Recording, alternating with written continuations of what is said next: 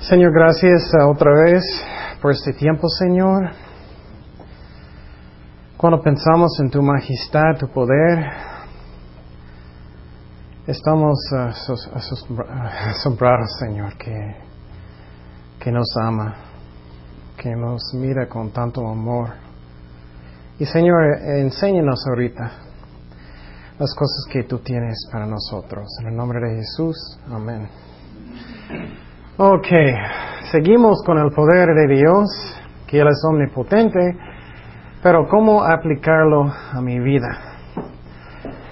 Porque muchas veces, aunque somos cristianos, no tenemos paz, ¿no? Estamos preocupados, nerviosos a veces, tenemos problemas. Y la cosa que es interesante es doctrina. ¿Recuerdas que esa clase es teología? Doctrina puede causar estrés. Falsa doctrina puede causar estrés, puede causarte sentir mal. Entonces vamos a mirar algunas cosas ahorita para darte más paz en su corazón. Pero primeramente necesitamos saber que nada es difícil para Dios. Nada es difícil para Dios. Vamos a Jeremías 32, 27. 32, 27. Dice, He aquí que yo soy Jehová, Dios de toda carne. ¿Habrá algo que sea difícil para mí? Entonces es una pregunta. ¿Hay algo difícil para Dios? Claro que no. Nada. Nada es difícil para Él. Y escúchame bien. Muchas veces cuando estamos tenemos un pro- problema, tenemos una prueba, posible estamos enfermos, problema en trabajo, problema en la familia, cualquier cosa. Estoy mirando a mí. Y cuando estoy mirando a mí, yo ahora, "Ah", porque yo no tengo mucho poder. Yo no tengo muchas fuerzas, yo no tengo, no soy tan inteligente como Dios. Pero si voy a cambiar mi vista a mi problema a Dios, voy a tener paz en mi corazón. Porque yo no tengo, si estoy mirando mis habilidades, yo no tengo mucho. Pero Dios puede hacer todas las cosas. Salmo 27.1 dice, 27.1, Jehová es mi luz y mi salvación. ¿De quién temeré? Jehová es la fortaleza de mi vida. ¿De quién he de atemorizarme? Entonces, no hay nada que es difícil para Dios. Nada es difícil para Él. Entonces, es muy interesante de, pensar que no es más difícil para Dios para sanarme de gripa que poner un nuevo ojo en, en el cuerpo de alguien. Dios es igual, todo es igual para Él, nada es difícil para Él. Dice en Romanos 8:31, ¿qué pues diremos a esto? Si Dios es por nosotros, ¿quién contra nosotros? Y después de mirar todas estas cosas del poder de Dios, ¿quién puede estar en contra de mí? ¿Quién puede? Soy un hijo de Dios. Nadie, nadie puede. y si tienes un problema muy grande y no, no sabes qué puedo hacer, que no, no, no, no, tengo lugar para irme, no sé, no sé, no sé. Pero ¿qué dice Dios? En Efesios 3:20, Efesios 3:20 y 21, y aquel que es poderoso para hacer todas las cosas mucho más abundantemente de lo que pedimos o entendemos, según el poder que actúa en nosotros, a Él que sea gloria en la iglesia, en Cristo Jesús, por todas las edades, por los siglos de los siglos. Amén. Me encanta este versículo porque tú tienes una prueba, un problema. Él puede hacer algo que no va a entrar en tu mente. Él puede hacer más que tú puedes pensar. Entonces, cuando tengo un problema, en oración voy a darlo a Dios y Dios tiene sus maneras en fe, confiando en Él. ¿Qué es fe otra vez? Confianza, confianza. Fe es confianza y Dios es omnipotente. Entonces, cuando tienes un problema, no, no, no, está bien para mirar mi poder, pero necesitamos mirar el poder de Dios. Y voy a tener paz en mi corazón. Pero ahorita voy a explicar algunas cosas que quitan la paz. que quita. Uno es lo que ya, ya dije, es que estoy mirando a mí. Tengo un problema en mi familia, tengo un problema en mi trabajo, tengo un problema en la iglesia, cualquier cosa. Estoy mirando a mí, ¿qué voy a hacer? No sé. Estamos mirando a nosotros. Tenemos que mover nuestra vista hasta Jesucristo, ya voy a tener paz. El Dios que puede caminar en el lago puede hacer cualquier cosa. Segundo, esas también son ah, mentiras del diablo. Otro es que a veces tengo dudas que Él quiere ayudarme. Yo no creo que, creo que Dios está molesto conmigo, puedes pensar, que Dios está cansado de escucharme. Dios no quiere ayudarme con mis problemas. Eso es una mentira del diablo. Y la razón estoy diciendo, si tú puedes saber todo el poder de Dios, pero si tú no crees en su corazón que Él quiere ayudarte, no vas a tener paz. Pero aprendemos el semestre pasado qué es el amor de Dios. ¿El amor de Dios qué? ¿Cómo es? Infinito no tiene causa, no tiene causa, no tiene. Tú no puedes hacer nada para que Él va a amarte más o menos. Él siempre nos ama igual, Él nos ama. Entonces no necesitamos pensar, no sé si Dios quiere. no es eso, Él siempre me ama. Él siempre me ama. Entonces Dios, claro, Él quiere. Pero Él va a hacer lo que es el mejor para nosotros, no siempre lo que yo pienso que es el mejor. Entonces, quita eso de su mente hoy adelante. Él siempre quiere hacer lo que es el mejor, porque no puedes causarle amarte más, es imposible. Ah, la tercera cosa es que a veces estamos preocupados que no tengo suficiente fe. Y eso puede cambiar como una esclavitud. Uy, no tengo suficiente fe, Dios no quiere ayudar, ayudarme, entonces nada va a pasar. Pero eso no es cierto. Dice en Lucas 17:6. Lucas 17:6 dice, entonces el Señor dijo, si tú tuvieras fe como un grano de mostaza, podráis decir a este sicomoro, sicomoro, desarrancate y plántate en el mar y os obedecería. Entonces, ¿alguien sabe que, cómo es esta semilla de mostaza? Es un chiquitito, chiquitito semilla. Entonces, yo sé a menos que tengo eso, tengo eso. Con ese poquito puedes mover montañas. Pero también hablamos semana pasada, vamos a hablar más de eso, que cuando estamos batallando con nuestra fe, Dios todavía va a ayudarnos. Porque Él nos ama. Pero claro, vamos a ver que fe es importante, pero si estoy batallando todavía, Él va a ayudarnos porque Él nos ama. Y número cuatro, cosa que puede afectarme para que no tengo paz, es que no pienso que, Erika dijo eso semana pasada, que no pienso que, oh, no merezco, no, no creo que soy suficiente bueno perfecto y Dios no quiere ayudarme. Ay, eso es una mentira grande del diablo. Pero vamos a um, hacer un resumen chiquito cuando personas tienen dudas. ¿Recuerdas cuando alguien llegó con Jesús um, um, para sanar el paralítico? ¿Recuerdas que él dijo? Oye Señor, yo creo, pero ayúdame a creer. Él tenía dudas. Y Dios todavía le ayudó. Entonces, si tú estás batallando, pero eres un cristiano, no eres rebelde, nada de eso, pero estás batallando, Dios va a ayudarte. Claro que sí. Podemos mirar eso en la escritura. Cuando Pedro estaba caminando en el agua y él tenía dudas, él empezó a hundir. ¿Qué hizo Jesús? Él lo levantó. Si tienes problemas en tu vida, no tienes un montón de fe en un momento, Dios todavía va a ayudarte. Él te ama. Y claro, fe es importante, pero vamos a ver más de eso. Finalmente voy a... Oh, no, otro es Tomás. ¿Recuerdas lo que dijo Tomás?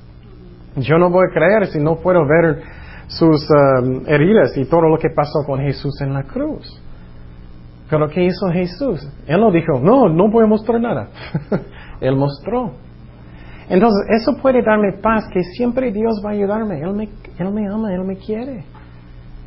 Él me ama. Entonces, otra vez voy a dar el ejemplo del misionero en China. Ah, muy famoso Hudson Taylor. Él siempre estaba batallando. Oh, no tengo suficiente fe. Él, siempre estaba con mucho estrés. No tengo suficiente fe, por, por, este ministerio. Eso, eso, eso.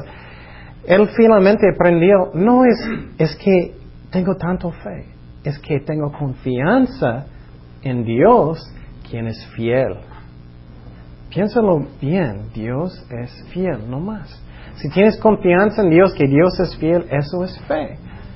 Y por ejemplo, si estoy en un ministerio, yo tengo confianza que Él va a hacer lo que es el mejor porque Él es fiel. Y vamos a mirar un interesante ejemplo de, uh, perdiendo fe, pero Dios respondió. Mateo 11, versículo 1. Mateo 11, versículo 1. Eso es cuando Juan el Bautista estaba en el cárcel. Yo recuerdo cuando yo era un misionero en Tecate, estábamos hablando de Juan el Bautista y enseñé en la clase de los niños. Y después ella, ella se fue enfrente de toda la gente para explicar y él dijo, aprendemos de Juan el dentista. Pero es Juan el Bautista. Mateo 11, versículo 1. Cuando Jesús terminó de dar instrucciones a los doce discípulos, se fue de allá, allí, a enseñar y predicar en otros pueblos. Juan estaba en la cárcel, Juan el Bautista, y al enterarse de lo que Cristo estaba haciendo, envió a sus discípulos a que le preguntaron, ¿eres tú el que ha de venir o debemos esperar a otro? Eso es increíble de de Juan el Bautista, que él estaba en la cárcel, él tenía muchas dudas. Él estaba pensando, ¿por qué estoy en la cárcel eh, si tú eres el Mesías? Él tenía muchas dudas y él sabía que Jesús era el Mesías antes que casi todos. ¿Qué dijo Jesús? Él respondió, él no dijo, no, yo no voy a decir nada, él no tiene fe. No, él le ayudó. ¿Qué él dijo? Les respondió Jesús, vayan y cuéntenle a Juan lo que están viendo y oyendo. Los ciegos ven, los, cojo, los cojos, coros, ¿no? los cojos andan, los que tienen lepras son sanados, los sordos oyen, los muertos resucitan y los pobres les anuncian las buenas nuevas. dichoso es el que no tropieza por causa mía. Entonces lo que dijo Jesús él explicó, mira lo que está pasando, estoy sanando muchísimas personas, mira los milagros, soy el Mesías. Y tú dices, ¿por qué eso, va, a darme más, más paz? La razón es porque no necesitas preocupar constantemente, hoy no tengo suficiente fe. Solamente necesitamos descansar en Dios, que quien es fiel. Dios es fiel. Dios siempre va a ayudarme. Siempre va a ayudarme. Pero no estoy diciendo que eso es el mínimo. Quiero decir, eso es el mínimo. Él siempre va a ayudarme. Pero sabemos que sin fe es imposible agradar a Dios. ¿Pero qué es la razón? Piénsalo bien. Si tú tienes una prueba muy grande y no tienes nada de fe, no tienes confianza en Dios, tienes una prueba, ¿vas a tener paz? No, vas a estar muy preocupado, ¿no? ¿Vas a sentir eso? O si Dios está llamándote a un ministerio, quiero que tú empieces a enseñar a los niños o, o posible algo, uh, o misionero en otra parte. ¿Vas a ir? No, tú vas a tener demasiado miedo, no vas a hacerlo.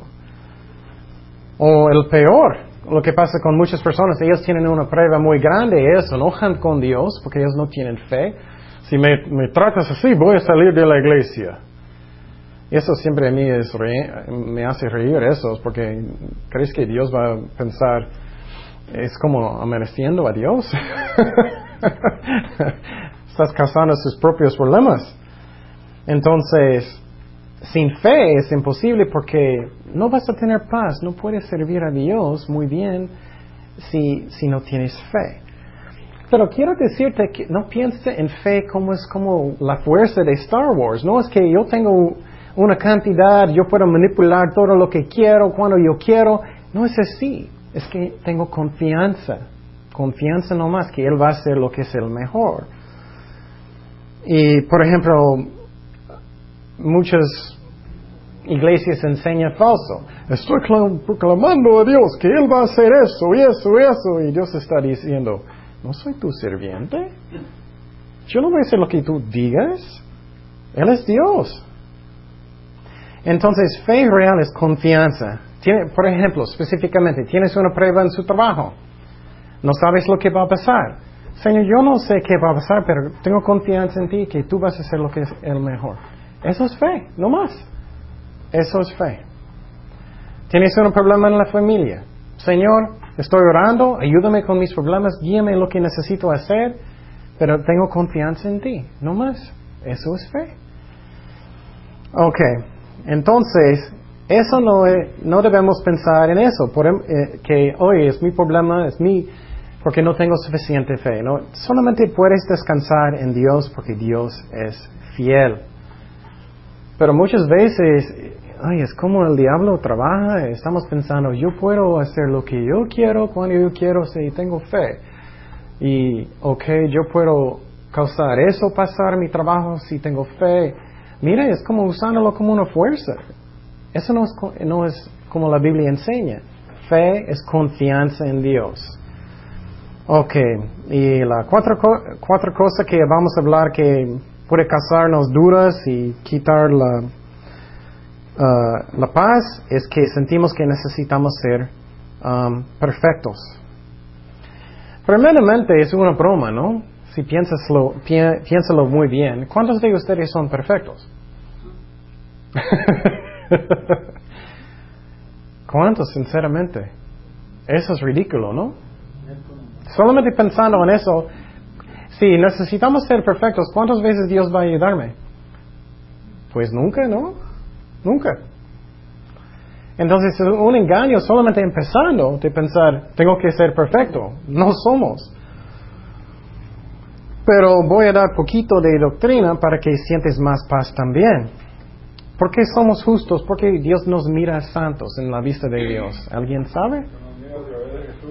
A través de Jesús. Muy bien, sí. ¿Qué más? Más específico.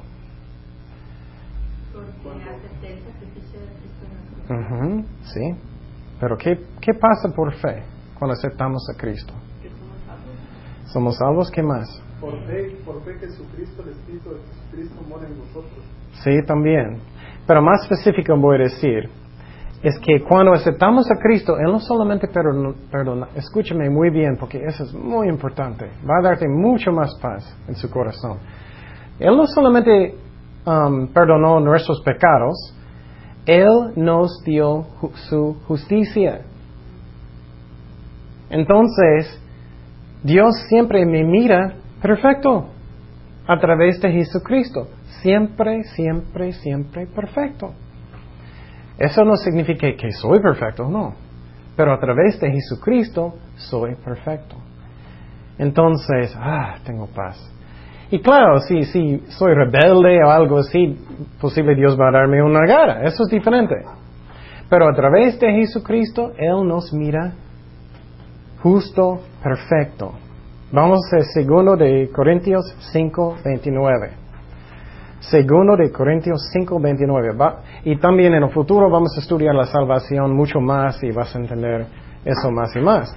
Pero segundo de Corintios 5, 21 dice, al que no cometió pecado alguno por nosotros, por nosotros, Dios lo trató como pecador para que él recibiremos, él recibiramos la que? La justicia de Dios. Entonces, a, través de Jesucristo somos perfectos en la vista de Dios. Entonces, ¿Me acuerdas que dije que necesitamos meditar, necesitamos pensar? Ok, tengo un buen día. Tengo un buen día. Porté más o menos bien en un día. ¿Ok? En este día, ¿crees que Dios va a ser más uh, dispuesto para ayudarme que un mal día? Yo tengo un día que no soy tan bueno. ¿Qué es la diferencia de los días? Tengo un buen día y un día que, que es un poquito mal. Él va a ayudarme más en el buen día que el menos día. No, es igual, es igual. Su humor nunca cambia. Es diferente si soy rebelde, eso es diferente. Eh, el tiempo de nalgada. Pero somos justificados por fe. Él nos mira a través de Jesucristo. Entonces, eso puede darte muchísimo paz porque no importa cómo era mi día. Yo tenía un mal día y posible enojé con mis niños o hice algo que no debía. Y mi corazón siente mal y estoy diciendo, Señor, perdóname. Dios nunca cambia. Él, él siempre mira a ti a través de Jesucristo. Entonces, no necesitamos sentir, oh, Él no va a ayudarme, porque eso nunca cambia. Tenemos que aprender eso. Si no aprendes eso, nunca vas a tener paz. Y la razón es porque el diablo va a meter cosas en su mente. Mira lo que hiciste. Oh, no, no puedo creerlo. Dios no va a ayudarte. Mira, tú hiciste eso. No eres, no eres bueno. Dios va a enojar contigo nomás. No es cierto. A través de Jesucristo somos justificados por fe. Soy perfecto en, en la vista de Dios. Entonces, la razón que dice en Hebreos que podemos entrar en la presencia de Dios, su trono de qué? Su trono, trono de qué? Gracia, gracia. Sin embargo, en el momento que nosotros pecamos, eh, ya una vez salvos, y si pecamos por nuestras debilidades, eh, Dios nos ve igual perfecto. Todavía perfecto. Eso es lo increíble. En medio de tu pecado, tú estás haciéndolo en el momento. Dios todavía te mira perfecto. Porque somos justificados por fe, no por obras. Y si eres un cristiano real, no vas a querer pecar. Tú no quieres. Quieres caminar con Dios, quieres hacer todas esas cosas bien. Entonces, si es realmente un cristiano, en medio de un pecado, todavía estás justo. Esa es la razón, a mí es un error muy grande Vamos a hablar más de eso. Y quiero decir, si ustedes están, no, no están de acuerdo conmigo, podemos hablar. Pero, por ejemplo, un cristiano tiene un momento muy difícil y él comete suicidio. Muchos cristianos creen que él va al infierno. Yo no creo que eso es cierto. La razón es porque somos justificados por fe. Y si alguien tiene un momento triste, claro, es un, un pecado horrible. Pero ellos son justificados por fe si ellos realmente eran cristianos. Y es un, engaño también, no solamente suicidio, a través del día, por ejemplo, estás en medio de mintiendo y vas a tener un ataque del corazón. es lo mismo, ¿no? Todavía estás justificado por fe. Y entonces, ay, yo tengo paz en mi corazón porque esa nunca, nunca, nunca, nunca, nunca cambia. Pero es diferente cosa si eres, eres un cristiano falso. Cristianos falsos, ellos, oh, yo puedo hacer lo que yo quiero cuando quiero, voy a pecar y ya, estoy bien. Eso es otra cosa, es un engaño. No eres cristiano si tú puedes hacer eso, si sientes a gusto en pecado. No es cierto, no eres. Pero entonces yo puedo tener paz, ay, siempre soy perfecto en la vista de Dios. En el momento del pecado también eres perfecto en la vista de Dios. Y sinceramente, si tú crees algo diferente, es doctrina católica. Es lo que ellos enseñan. Ellos enseñan que si somos suficientemente buenos, podemos llegar al cielo. Si yo tengo un buen día, puedo llegar hasta un punto que no necesito sufrir tanto en, en purgatorio. Si yo estoy portando suficiente bien, Dios va a ayudarme. Eso es doctrina falsa, es católico. La Biblia enseña que nunca podemos alcanzar perfección, eso es cierto. Nunca, solamente Jesucristo es perfecto. Entonces, a través de Jesucristo somos justificados por fe. Y podemos entrar en el trono de qué? De gracia. Esa es la segunda cosa que puede darte mucha paz, es gracia. ¿Qué es gracia? Un regalo, algo que no merecemos algo que no merecemos. Entonces es posible que tú piensas, oh, no soy suficiente bueno todavía y no, no, no, soy tan bueno, Dios no va a ayudarme. Bueno, también a, través de gracia, claro que sí. Vamos a Efesios 3, 8. Efesios 3, 8. En esta parte me gusta mucho porque Pablo Dios usó muchísimo. Pero ¿qué es la razón? Dice en Efesios 3, 8, aunque soy el más insignificante de todos los santos, recibí esta, ¿qué? Gracia de predicar a las naciones las incalculables riquezas de Cristo. Entonces Pablo estaba diciendo, oh, yo eres tan pecador, yo quería matar los cristianos, yo quería hacer todo lo malo, pero él dijo que recibí esta gracia. Entonces Dios no usa por... Escuche esto también muy claramente. Dios nos usa siempre por gracia. Siempre, siempre, siempre por gracia.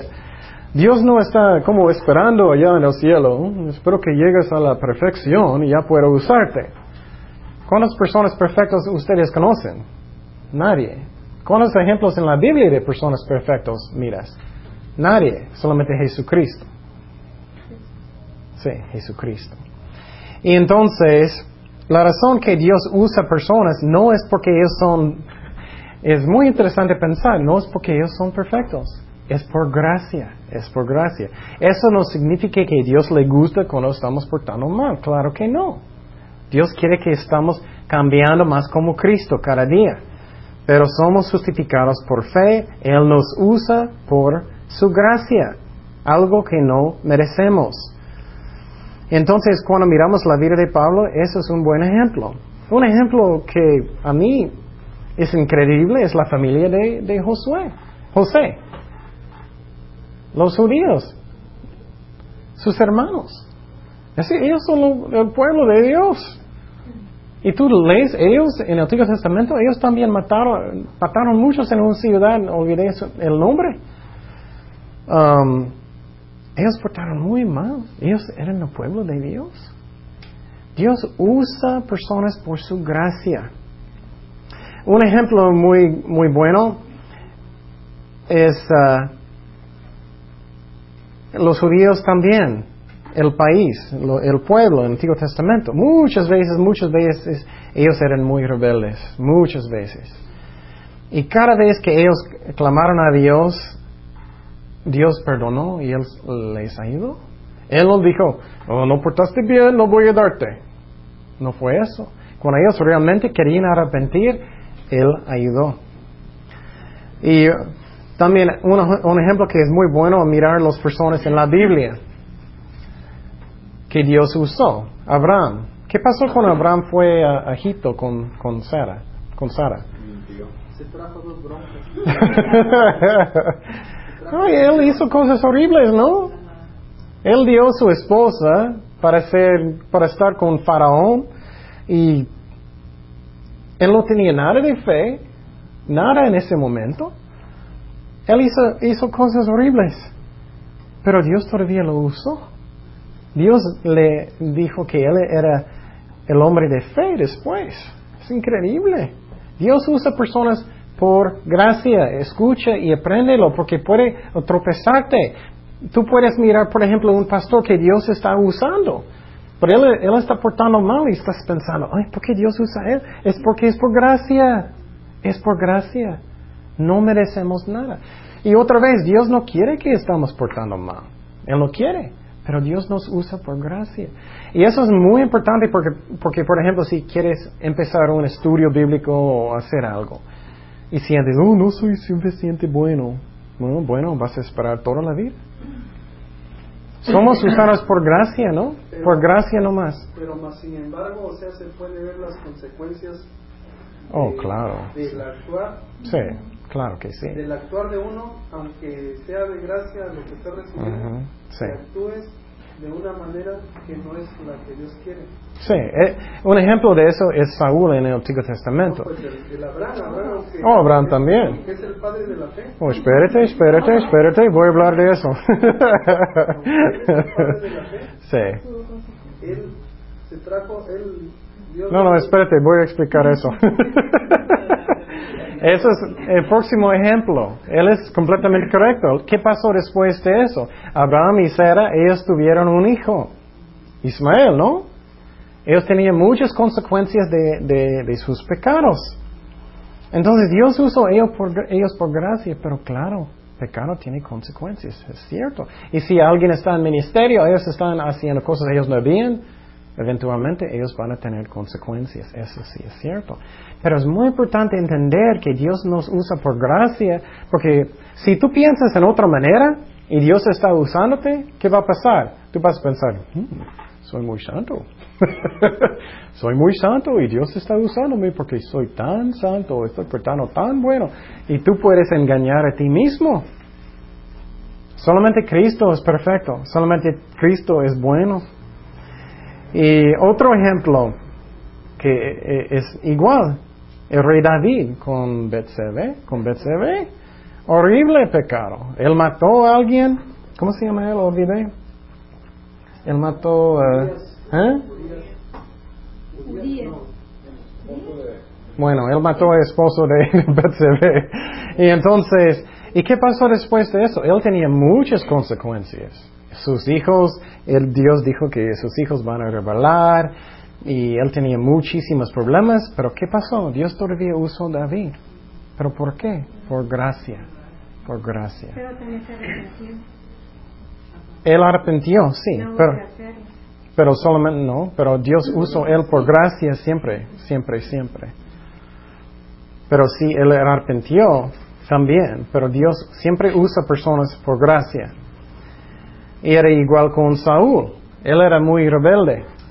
En el principio él era bueno, pero él empezó a rebelar en contra de Dios y Dios siguiendo usándolo, usándolo toda su vida. Pero él siempre usó, él, a través de gracia, él murió y él nunca arrepintió. Nunca. Entonces, eso es un caso que es muy triste. Un ejemplo que es muy bonito es Pedro. ¿Qué pasó con Pedro? ellos estaban en la cena, ¿no? Y ellos estaban ah, hablando y, y Jesús dijo ah, a Jesús, tú vas a negarme. Oh, yo no, nunca, nunca, nunca. nunca, nunca. Y después, y después él negó a Cristo con profanidades y todo. Y, pero Dios le, le usó después por su gracia. Okay. Y entonces, vamos a hablar de cosas, vamos a hablar de cosas que nos preocupa para ayudar a nuestros corazones. ¿Qué necesito hacer cuando tengo problemas, cuando tengo dudas? Uy, olvidé de buscar este versículo. ¿Dónde está?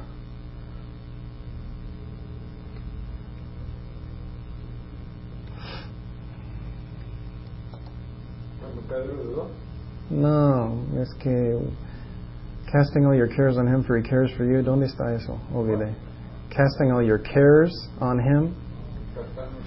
Ah, olvidé. Sí, sí, olvidé dónde está. Ah,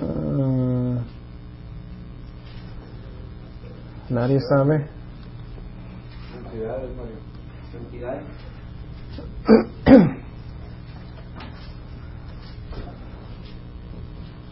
Ok, primero de Pedro 5, 7. Primero de Pedro 5, 7. Ok.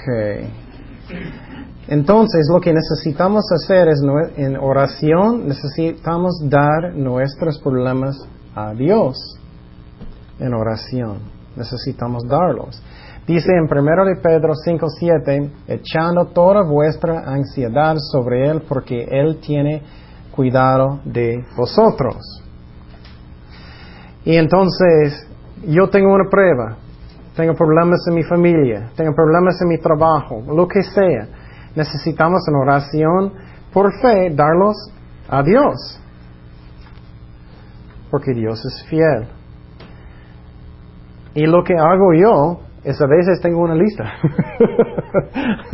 tengo varios problemas y pruebas y lo que hago yo es que puse ah, alabanzas o algo, estoy en oración dando mis problemas a Dios por fe, porque tengo confianza en Él. Y, en mi mente estoy como dándolos a Dios. Están en mis manos, estoy dándolo a Dios. Y, y estoy pensando, ok Señor, ya son tuyos. y tengo paz en mi corazón. Un ejemplo que puedo dar es que cuando yo era joven, yo era más gordito. cuando yo estaba en, um, en primaria. Y yo recuerdo fui una vez con mi papá y estábamos um, subiendo una montaña y teníamos mochilas, unos grandes. Pero yo era gordito, más gordito, y yo era muy, mucho más cansado, más rápido, más rápido. Y mi papá era muy amable conmigo y, y, poco a poco él estaba sacando lo que estaba en mi mochila y poniendo en lo de él. Hasta que después de varios uh, kilómetros, um, él tenía todo, yo tenía nada, solamente la mochila. Eso es lo que necesitamos hacer con nuestros problemas. No debemos cargarlas. Tenemos que darlos a Dios por fe, confianza. Señor, tú vas a hacer lo que es el mejor. Y no quiero que estamos pensando, ok, Señor, tú vas a hacer esto con mi problema, vas a hacer esto con mi problema, estoy clamándolo, tú vas a hacer eso. No, eso está cambiando Dios como tu serviente. Solamente, Señor, tú haz lo que es el mejor. Tú sabes lo que es el mejor. Ok, vamos a hablar de algunas cosas que nos preocupan para que tenemos más paz. Muchas veces estamos preocupados por la salvación de la familia, ¿no? A mí mucho. Estoy orando por mi familia, toda mi familia, mis tíos, todos. Y lo que puede pasar es que personas pueden pensar, oh, ellos no aceptaron a Cristo, ellos no están caminando con Dios porque no tengo suficiente fe. Esa es una mentira del diablo, eso no es cierto. ¿Quién ama a su familia más que tú? Eso solo puede convencerte. Él quiere salvarlos. No depende cómo increíble soy. Claro, necesitamos orar por ellos y hacemos eso y confiamos en Dios, necesitamos. Pero ¿qué es fe? Es confianza. Es confianza. No es que, oh, yo tengo un montón de fe, ellos van a ser salvados. No, no es eso, es una mentira. Tú vas a estar en una esclavitud pensando en esa manera. O si voy a ayunar por 20 horas cada día. Dios va a responder, no, no es eso tampoco.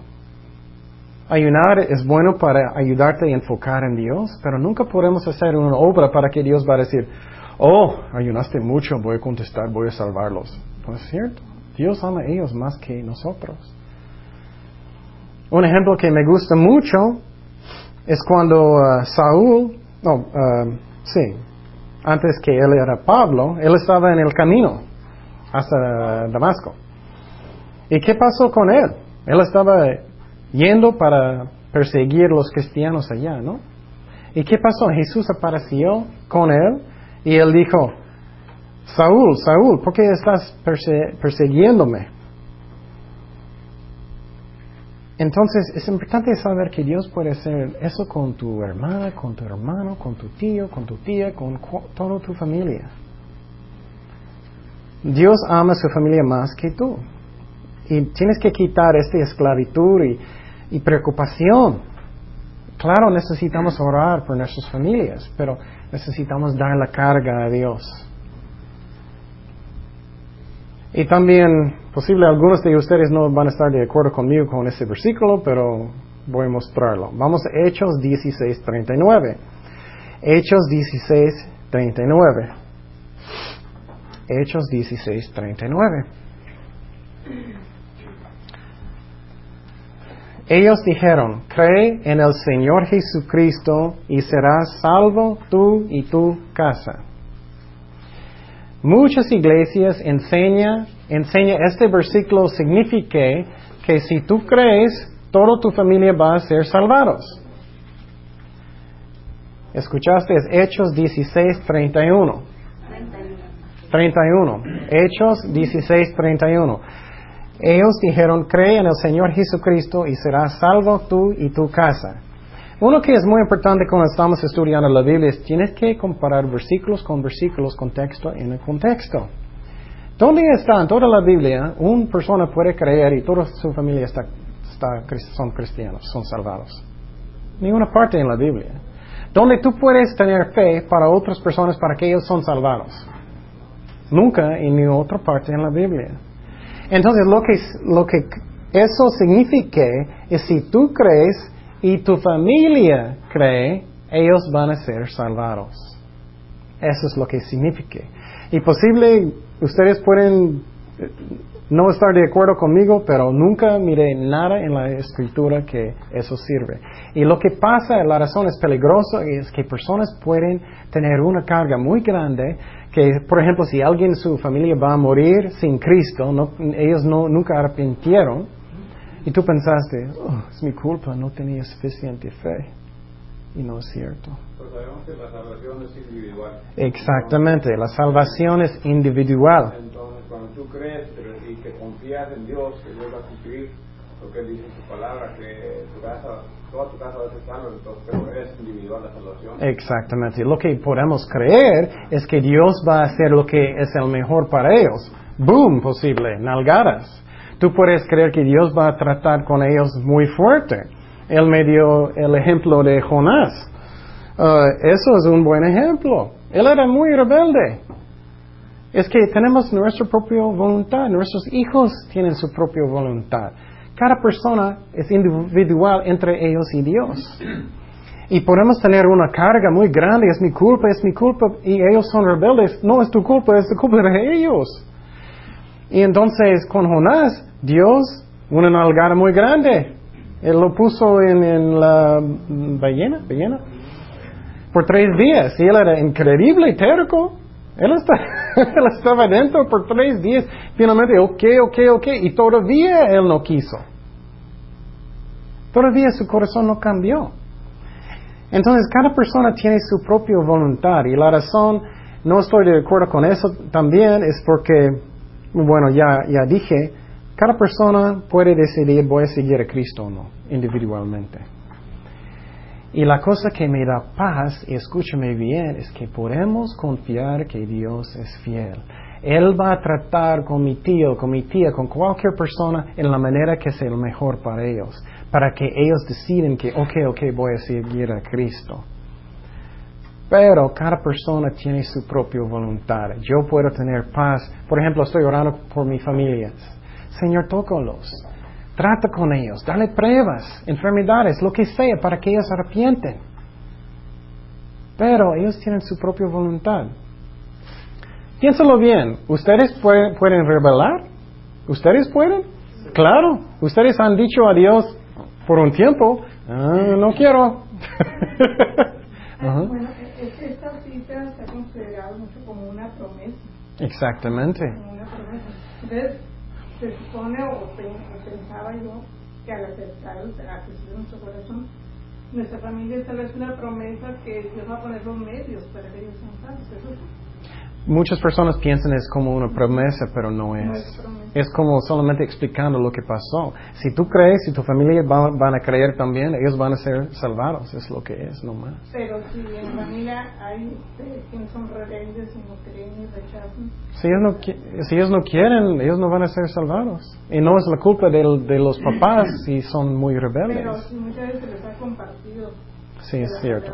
Sí, es cierto. Y, Se puede dar el caso de que en el último momento, en una prueba muy difícil, ellos recuerden lo que se les compartió. Oh, claro, siempre podemos tener esperanza en eso, claro que sí. No sabemos lo que va a pasar en los últimos momentos, no sabemos. Muchas veces escuché historias de personas que están en coma, cualquier cosa ellos podrían escuchar. Claro que sí, pero eso es otra cosa. Pero lo que no me gusta es, por ejemplo, personas están pensando en eso y tienen algo pasó en su vida o algo, sus hijos son rebeldes. Oh, es mi culpa porque no tengo suficiente fe. Tú y tu casa van a creer. Y es, tú vas a tener una carga muy grande y vas a tener mucho estrés y todo eso pensando es tu culpa y no es. No, lo que muchas veces, bueno, en mi caso pasaba esto que al tomar la promesa y apropiarme la promesa, yo creo que, salvará mi salud. Entonces tengo la fe, tengo la confianza en que lo va a salvar, porque yo ya lo tengo en mi corazón. Y es lo que de alguna manera yo voy a hacer. En la que en Romanos 19 dice que si confesaras con tu boca que Jesús es el Señor y creyeres en tu corazón que Dios lo ha todo tratando. Entonces ahí viene la individualidad de cada persona. O es lo que estoy pensando, es que Tiene que confesar esa persona es individualmente el, el individualmente es la la clave. salvación. Entonces, Sí. ese versículo puede explicar eso. Dice que si confesas con tu boca que Jesús es el Señor en tu corazón que Dios lo levantó los muertos, será salvo. Entonces, cada persona Tiene que- tiene que confesar. Exactamente. Cada persona tiene que decidir eso, cada persona. Ni un ejemplo en la Biblia que yo pueda creer por mis hijos, ni un ejemplo. Ajá, Lo que pasa es que como tú dices el contexto de ese pasaje, ajá, Cornelio es, es, una, es una persona con ciertas características. ajá, Él era romano, ajá, pero él era temeroso de Dios aunque no conocía a Dios. ajá, Y dice que él construía templos para los judíos. Era, era este, su forma de ser era, era muy diferente, era piadoso, era todo. Sí, Y además este, daba ofrendas y ayuda Sí. y todo eso. Entonces dice que pues toda su familia lo conocía, lo veía, veía lo que estaba haciendo. exactamente. Entonces cuando cuando cuando los cuando eh, este, el Espíritu Santo habla con él y habla a Pedro, Él era muy buen ejemplo por su familia. entonces él une a su familia, a sus amigos, Sí. a su familia Sí, y creen los que están viendo porque está, el Espíritu Santo está exactamente, sí. Ese es un buen ejemplo. Y podemos tener confianza, lo que podemos saber es que ellos, eh, Dios ama a ellos muchísimo más que nosotros, Dios. Podemos creer que Dios va a tratar con ellos lo que es necesario. Podemos creer eso. Pero el problema es que necesitamos entender que persona, cada uno puede decidir ellos mismos, cada uno. Pero como ella dice, no sabemos lo que pasa antes de, la muerte de alguien, no sabemos, en los últimos momentos. Escuché una historia de eso, que en último momento alguien dijo, ok, Señor, ok, y Dios es misericordioso. Pero no me gusta porque a veces personas están pensando en eso y es como una esclavitud, estoy creyendo, estoy creyendo. Podemos tener confianza en Dios, que Dios va a hacer lo que es mejor. Por ejemplo, el ballena con, con Jonás, si tienes a alguien muy rebelde. Pero el problema es que tenemos nuestra propia voluntad, ¿no? Podemos decir, yo no voy a perdonar, ¿no? Muchas personas, muchos cristianos batallan con eso, no voy a perdonar. Tenemos una voluntad y personas también tienen... Entonces, el hecho de estar orando por nuestra familia constantemente, Dios tiene misericordia de ellos. La manera que estoy orando yo es en esa manera. Estoy orando, Señor, trata con ellos, haz lo que es necesario por ellos, hazlo, Señor. Pero yo sé que las personas son increíble tercos, increíble. En, en el libro de Apocalipsis, algunas personas, ellos nunca arrepintieron hasta el último, nunca, nunca, nunca. Dios estaba juzgando todos y ellos no querían, no querían.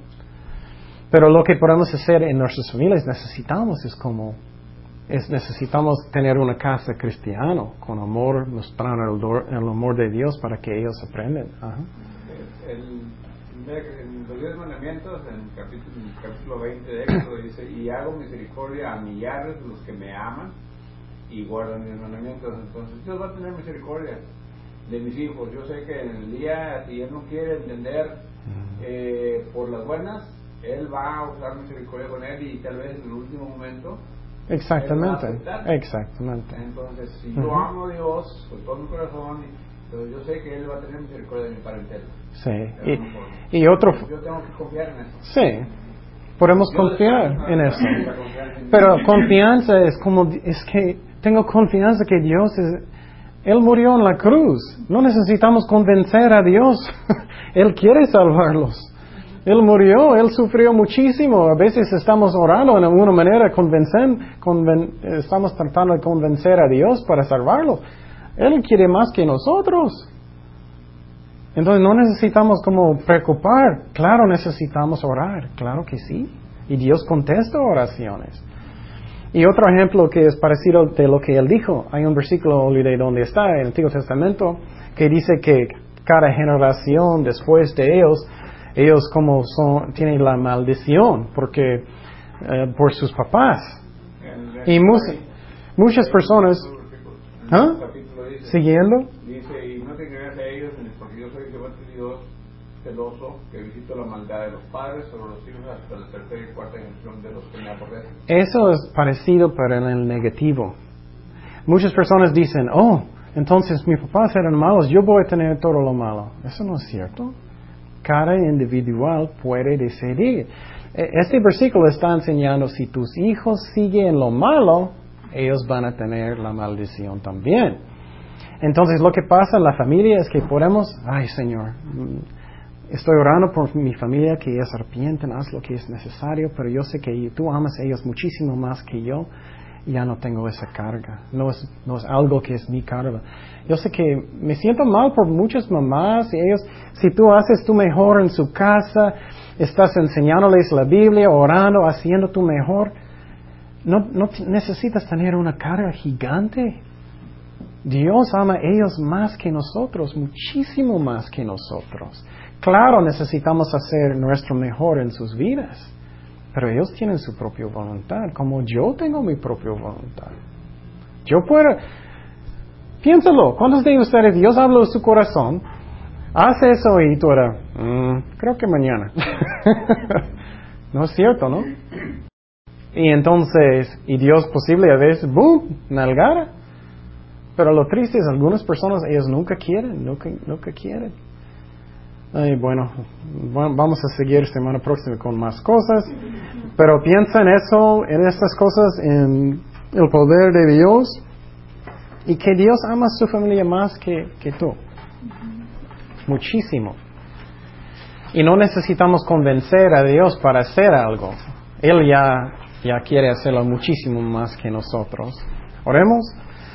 Señor, gracias por tu palabra, gracias por tu amor, gracias por guiarnos en tu voluntad, Señor.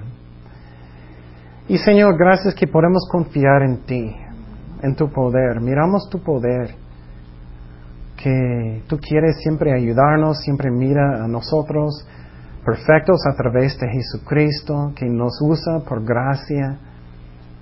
Gracias, Señor, por tu amor. Gracias por tu poder que siempre quiere ayudarnos, Señor, y guiar cada cosa en nuestras vidas, Señor. Y gracias, Padre, en el nombre de Jesús. Amén.